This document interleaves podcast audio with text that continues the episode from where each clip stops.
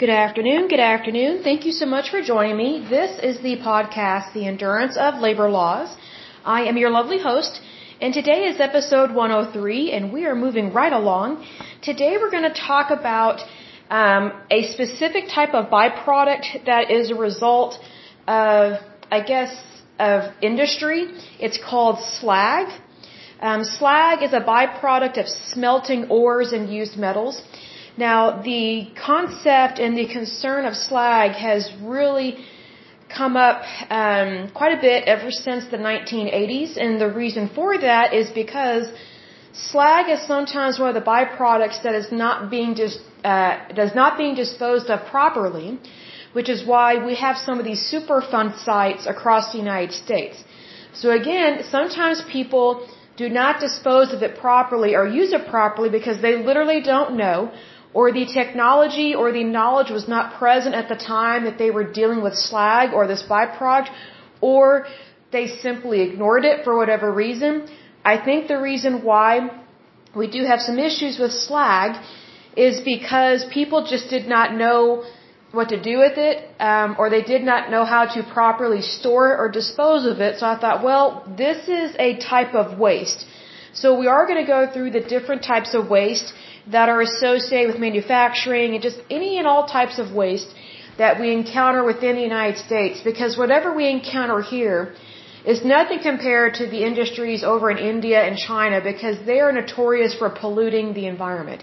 So again, when I'm talking about this stuff here in the United States, excuse me, it's not to shame and blame the United States, not by any means.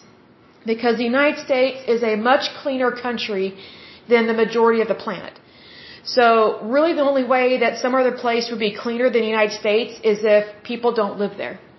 So obviously we have a really good country. We do a really good job of cleaning up our messes. We just need to do an even better job of it. But the good thing about the United States is that we acknowledge stuff and we get stuff done. So I just want to be clear about that, that this is not to shame or blame. This is truly for information purposes and to just raise awareness about because one of the things that I came across when I was researching Superfund sites was all the different terms that they were using to describe the different types of byproducts and waste and things like that. So I'm learning all these words as well. So I thought, well, if this is not common knowledge to me, it's probably not common knowledge to the rest of the United States. Unless you work in this industry of Superfund sites, if you work for the EPA, or if you work in the construction industry, or you work in iron or steel or something like that that would be relevant to your line of work. But, you know, if you don't have that line of work, then more than likely you're not going to know about this stuff. So sometimes ignorance is bliss and sometimes it's not.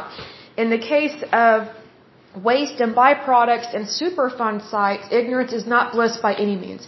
So, um, but the good thing about this is that they have found a way to make slag um, a way to help in other industries.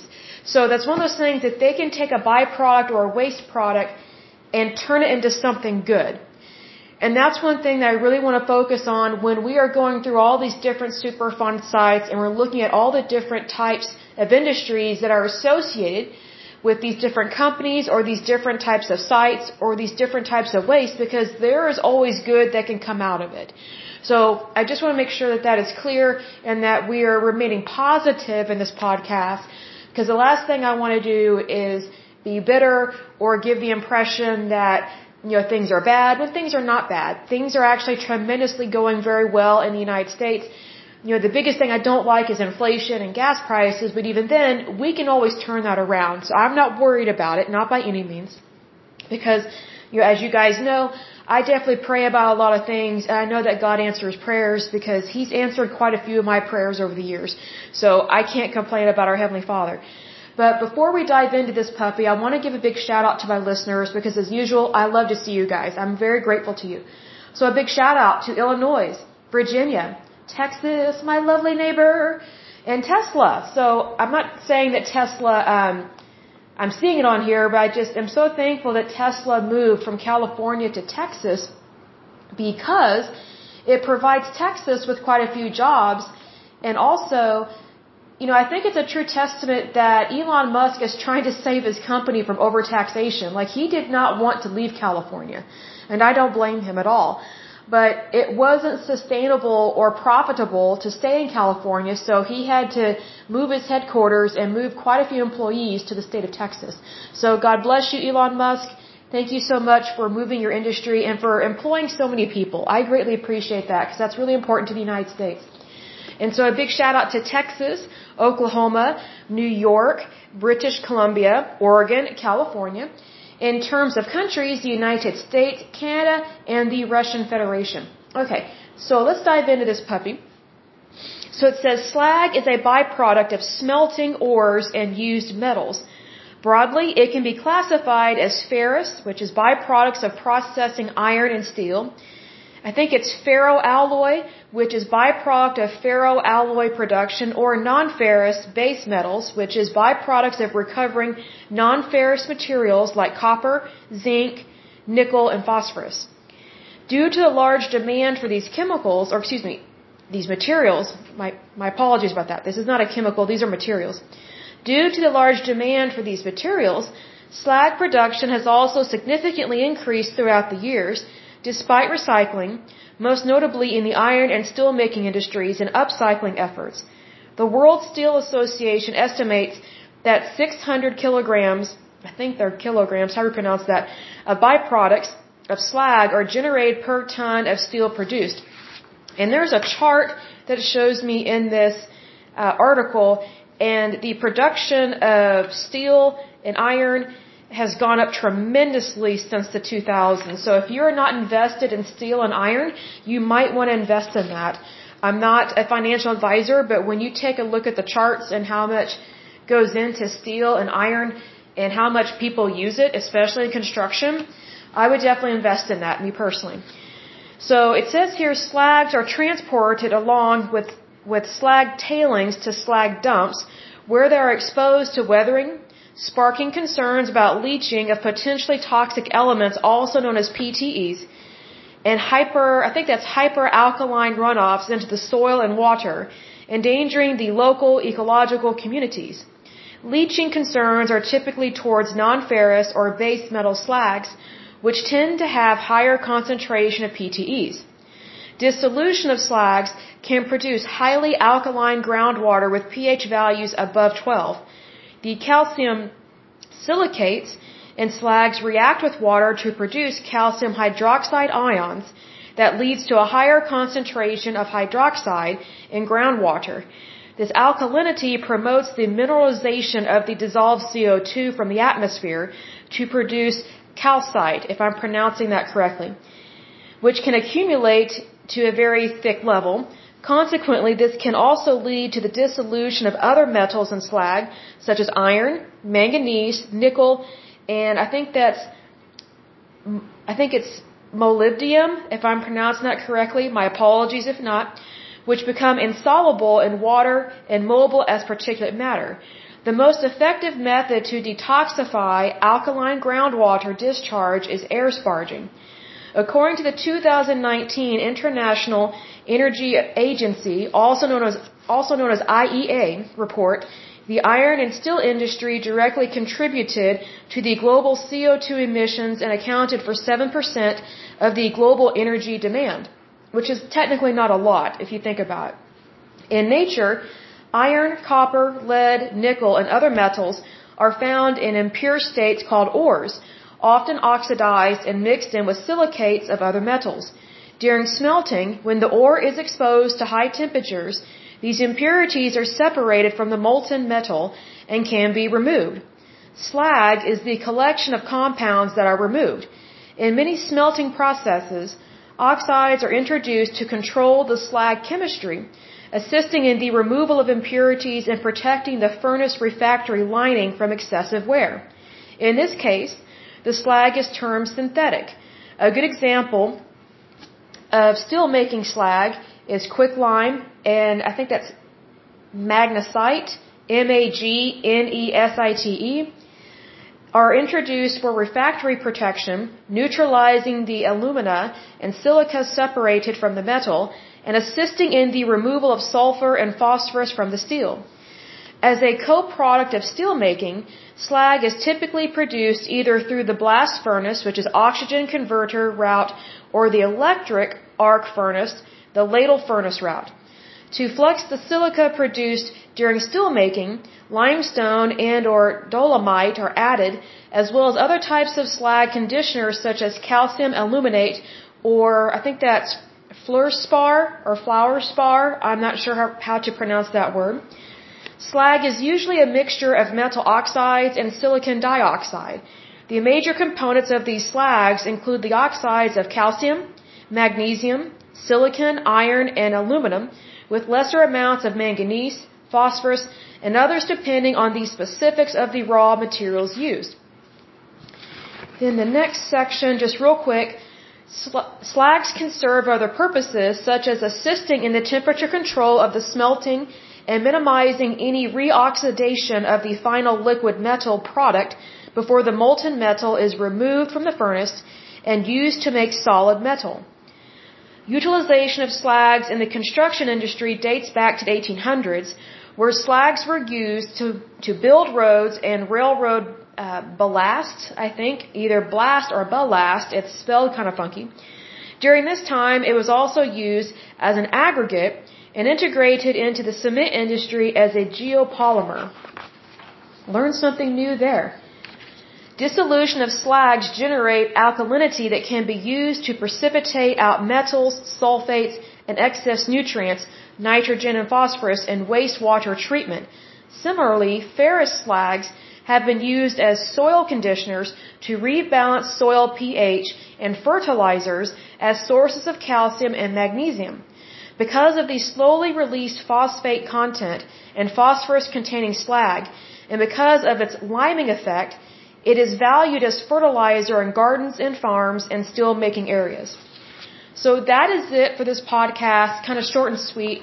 I could have gone into more detail about the chemical composition of these, but the words are just huge and weird because I'm not a chemist, so I know nothing about this stuff. But also, um, it gives abbreviations like from the periodic table. So if you want to know more about slags, you can definitely just look that up. There, again, there are three different types of slag. There's ferrous, ferroalloy, and non-ferrous base metals. Excuse me, got the hiccups a little bit. So if you want to research those and look them up, by all means do so. Um, but it's a very interesting topic. But this is something that happens in so many industries with slag and with metal and with furnaces. So just think about how much metal is used in the United States.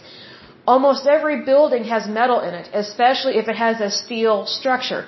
So that's why slag um, is a result of the construction industry and it's also used in the construction industry because you're dealing with metal, you're dealing with slag, I'm sorry, you're dealing with metal, you're dealing with steel. And so that's another reason why we kind of need to keep our eyes open in regards to communist China because several years ago, communist China bought up all the steel and then drove up the cost by like, I don't know, 500%, if not more. It was pretty bad. So that's one reason why uh, the, the cost of goods went up here in the United States and around the world. So, for example, I had mentioned this before in a previous podcast where I knew a guy that worked for um, the, the city here in Oklahoma City, and he worked in the waste management department and he was the one that uh, orders the trucks, the garbage dump trucks that go around to different apartment complexes and they pick up those huge uh, metal dumpsters and also um, they go around to places of business like restaurants like McDonald's, Wendy's, Sonic, whatever. Well, here's the thing. The cost of those uh, trash trucks or dump trucks greatly went up by like thousands of dollars, if not hundreds of thousands of dollars because of China buying up all the steel, so it's costing more money for companies to make and produce these garbage trucks, which, you know, in the effect drove up the cost of selling those trucks to different utility departments across the United States. So just think about the bills that you are paying. You know, the, you know, we we owe money in bills, right? Like we have to pay our bills in terms of utilities and things like that. But the cost of our utilities could be greatly decreased if we were being more aware of what countries like communist China are doing to affect the global market.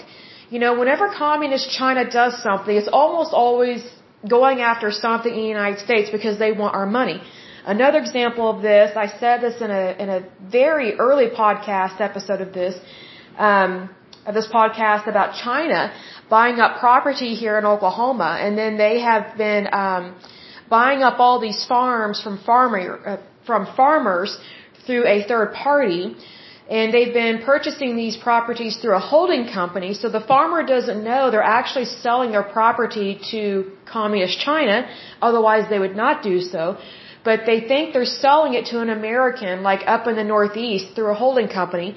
Because, there are so many holding companies that are located up in the northeastern part of the United States. So one of the things that they're doing, these holding companies, I don't think they're being very American at all by this they're selling a lot of property and a lot of industries to the Chinese, knowing full well that most Americans don't know they're actually doing business with the Chinese. And one example here in the United, uh, in the United States and in Oklahoma is that there are quite a few farmers here in Oklahoma that have sold their property, their farms, unknowingly to a Chinese company, and now they're making marijuana here. They're growing it and it looks like one of these compounds because that's basically what it is. They put up all these chain link fences that normally we don't do here in Oklahoma, and they basically have slave labor. They fly in um, these uh, Chinese workers that are slaves. You know, are they citizens of communist China? Yes, but their labor, they, they are forced into that kind of work because again, if you're not super wealthy and if you can't pay off a government official over in China, in communist China, then you are a slave. And they decide what job you do, what you make, and where you live. So basically, the majority of the labor force in China works for the government, even though, or they report to the government, even though they do not have like a civil servant job, they're forced into doing things they would not normally want to do, and it may not even be their natural skill set, but because communist China greatly controls the labor over there, they determine what happens to their citizens on a way more extreme level than we have ever seen, you know, in our day and age, so to speak. But anyway, um, you know, China, they bought up all this stuff. So not only have they bought up a bunch of the steel, they are still purchasing quite a bit of property in just small farming communities that you would never think to look. And so instead of communist China going through the front door of the United States, they're creeping in through the back door hoping that no one will notice. Well, guess what? A lot of communities are starting to notice that we've got some very strange industries taking place, especially within Oklahoma, and it greatly concerns us because if communist China is doing that here in Oklahoma, more than likely they are doing that in other states where people nobody thinks to look. You know, I love my home state of Oklahoma, but I mean, who thinks to look here for stuff dealing with with international affairs or communist China or you know whatever the case may be. You know, when people think of international business or international affairs or international relations, they think about New York City, Los Angeles, you know, Chicago, like these, these big, you know, to-do places. Well, communist China has very much figured out that, you know, they, they should avoid those places if they want to do business on a cheaper level and save a lot of money. You know, just go to the places that nobody thinks to look, which would be like Oklahoma, Arkansas, Kansas, you know, states like that. No offense to my fellow states in the United States, but you know, Oklahoma is not known for being um, successful or super productive, even though we are. It's just that you know we're kind of hidden in the shadow of New York City and Los Angeles. So that's why countries like communist China set up shop in places and in states and territories where no one thinks to look. That's why I keep saying greed is not just in Wall Street. Greed is everywhere. And so where you need to be looking for greed is with these holding companies that are up in the northeastern part of the United States because a lot of these companies up there don't give a rat's posterior about the rest of the United States. Like they're stuck up snobs that just want to make millions of dollars and make a quick buck and they don't care who they sell their soul to. Because here's the thing, you know, I would think that if you're doing business with communist China and you know about some of the shady stuff they're doing, and even if you didn't know they were being shady, I would think your radar would go up, a red flag would go up and say, hey, maybe we shouldn't be doing business with these people. But unfortunately, these holding companies, all they care about is money. They don't really care about people. Because if they did care about people, if they did care about human rights, they would not be doing business with a with a communist country that is notorious for human rights violations, notorious, especially against women and children. I mean, communist China still forces women to have abortions. I mean, they either have a one-child law or a two-child law. Well, guess what? If you want more children than that, you have to pay off a government official thousands of dollars. And if you can't afford to pay them, guess what? The local police, well, first of all, your neighbor rats on you, which is horrible. And then the local police, they come pick up your wife, your girlfriend, whoever, and they force her to go to a state abortion clinic and they force her to get an abortion and they sterilize her right there on the table as well. So, being that we know that to be true about communist China, I think it's deplorable and sickening that these holding companies knowingly and willingly do business with such a horrible country like communist China. And they're selling out millions of acres, millions of acres and millions of properties across the United States to a very corrupt and greedy country because even though communist China is communist, there's still a lot of greed there. Like, you know, communists in the United States are stupid. Like, they don't understand what communism really is. You know, they just want to steal from the rich and supposedly give to the poor. Well, I'm sorry. The Robin Hood theory is still thievery because thievery is wrong. It is still a crime. It doesn't matter what country you're in. Thievery is thievery. Well, here's the thing. What communists do is they give themselves permission to steal. They give themselves permission to be a thief all for the sake of, oh, this person hurt my feelings, I don't think they should be successful. Well, guess what? Your feelings don't matter when it comes to the law. Your feelings don't matter when it comes to morals and values. You're supposed to do what's right regardless of what your feelings are and regardless of what your personal opinion is of somebody. That's why I've always said in this podcast, everything that we do needs to be legal and moral. Because just because it's legal does not mean it's moral. So for example, in regards to these holding companies, they may be doing things that are legal, but it's not moral. And slowly the United States is waking up to the fact that these holding companies, I think they need to be investigated because they are doing so many shady, crooked, deplorable things, doing business with people that don't care about the United States. It's just crazy. And plus, they're doing business with people that really want the United States to suffer financially. They, I mean, I just like, I don't know how anyone could do business with a bad company. I just don't get that. It doesn't make sense to me because you can't tell me they don't know or that they don't have an inkling or something. It's just like, you know, I understand it may be legal what they're doing, but, you know, me personally, I don't do business with people that don't respect or love the United States. I just don't. Because why, why would I want to line someone's pocket that doesn't value human life and doesn't value the future of the United States? So I think we need to be aware of those things. And the steel industry is one of those things because communist China, they've been ruling that market for a long time. And it's because, you know, we stupidly allowed them to buy up all this steel, like hoard it all. I mean, it's interesting to me that no one's really called China out on this, but yet you have these watchdog groups that call out, you know, pharmaceutical companies for you know, being the only one to produce a certain drug, well, they are the only ones that can produce a certain drug if they have a patent and if that patent is not expired. That's just the law and that's how it is. You have to wait till that patent expires or they sell it or until something becomes generic. So you have these watchdog groups, usually kind of liberal, that go after pharmaceutical companies, but really they just want the money from these pharmaceutical companies because they know that drug companies are loaded with millions, if not billions of dollars but, you know, they go after certain people, but then they won't go after corrupt countries that cause a problem and that have massive human rights violations. They greatly uh, pollute the environment and don't really care to clean up. So, you know, that's why I keep saying throughout the podcast that, you know, the United States is doing really good. We are one of the cleanest countries on the face of this earth. Why else would people be moving here? And we are one of the nicest countries. I mean, and we are one of the most successful countries, and we, we actually have one of the strongest currencies. And we've had the strongest currency technically since the, since the founding of our country. So I would think that that rings true to how wonderful and great America is. So for sure, just be aware of those things. Um, because there are some things that I research here that my mouth just drops and I go, oh my goodness, I wish I'd known this back in my 20s. You know, there's just so many things that I wish I knew sooner. But it's good to know it now. So for sure, let's keep things on the up and up. But that is it for this lovely podcast.